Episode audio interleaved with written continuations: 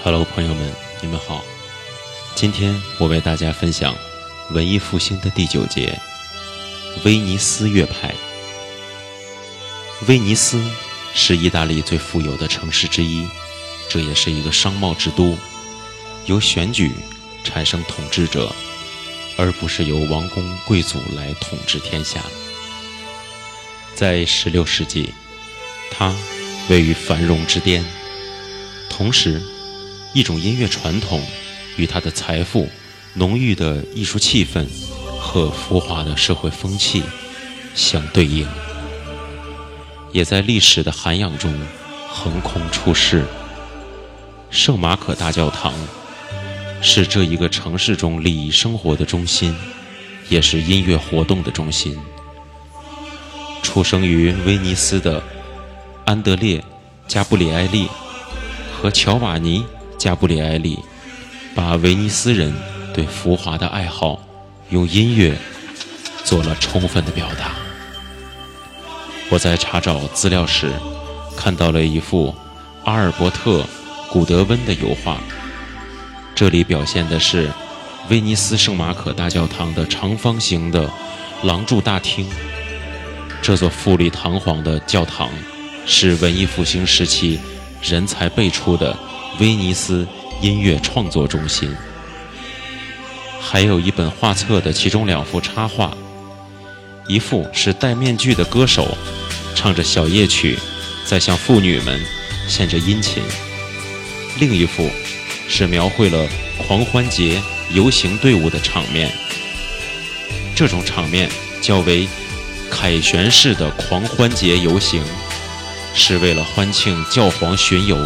而精心策划的活动，人们在活动中穿着隆重，人数众多，手拿乐器，载歌载舞。临海的威尼斯通过与东方世界的贸易而逐渐富饶了起来。十五世纪到达了鼎盛，到了十六世纪开始缓慢的衰落，但它的文化生活。依然是生机勃勃。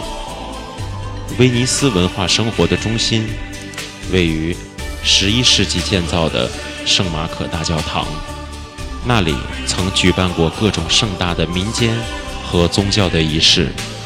它的富丽堂皇也为世界各国仰慕。威尼斯作曲家更是令城市声名远扬。到16世纪末期，威尼斯音乐家。已经成为欧洲音乐界的主导力量。在上一节器乐曲中，我们提到了一位重要的人物——安德烈·加布里埃利。朋友们应该记得他，他就是这个世界的立体声之父。前文我们已经介绍了他伟大的举动。加布里埃利是一位多产的作曲家。除了气势恢宏的众赞歌和器乐曲，还有弥撒曲和经文歌以外，他还根据诗歌的主题创作牧歌、利切卡尔曲，以及用于管风琴演奏的坎佐纳。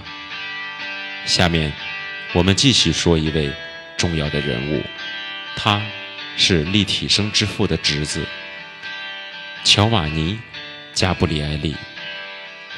乔瓦尼大约出生在1557年，抚养他成人的就是他的叔父安德烈·加布里埃利。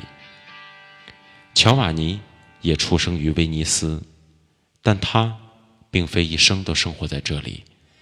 他曾在德国的慕尼黑旅居过很长一段时间，并担任过巴伐利亚公爵阿尔布·雷希特的宫廷乐师。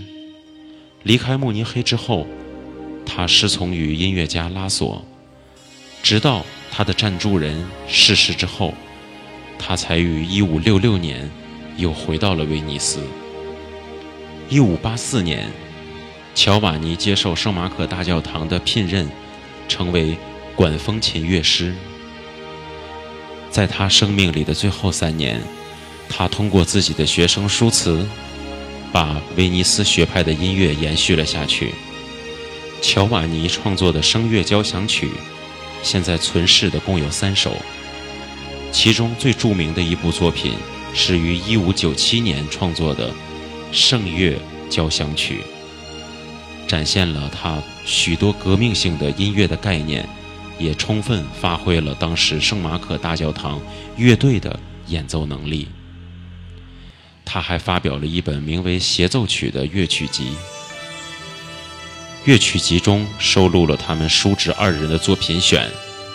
这里我要补充说明的是，这是史料上首次记载的“协奏曲”这个名称。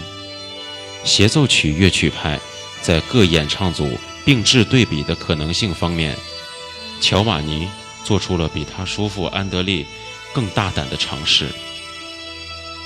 他创作的经文歌，在教堂以其独唱。与合唱的混合，以及各种器乐的合奏与变奏，成为复调合唱音乐的里程碑。乔瓦尼还创作了大量的器乐重奏曲。他在自己的作品中，将器乐提高到了与声乐同等的地位，从而结束了声乐的统治地位。他还是第一位使用力度指示的作曲家。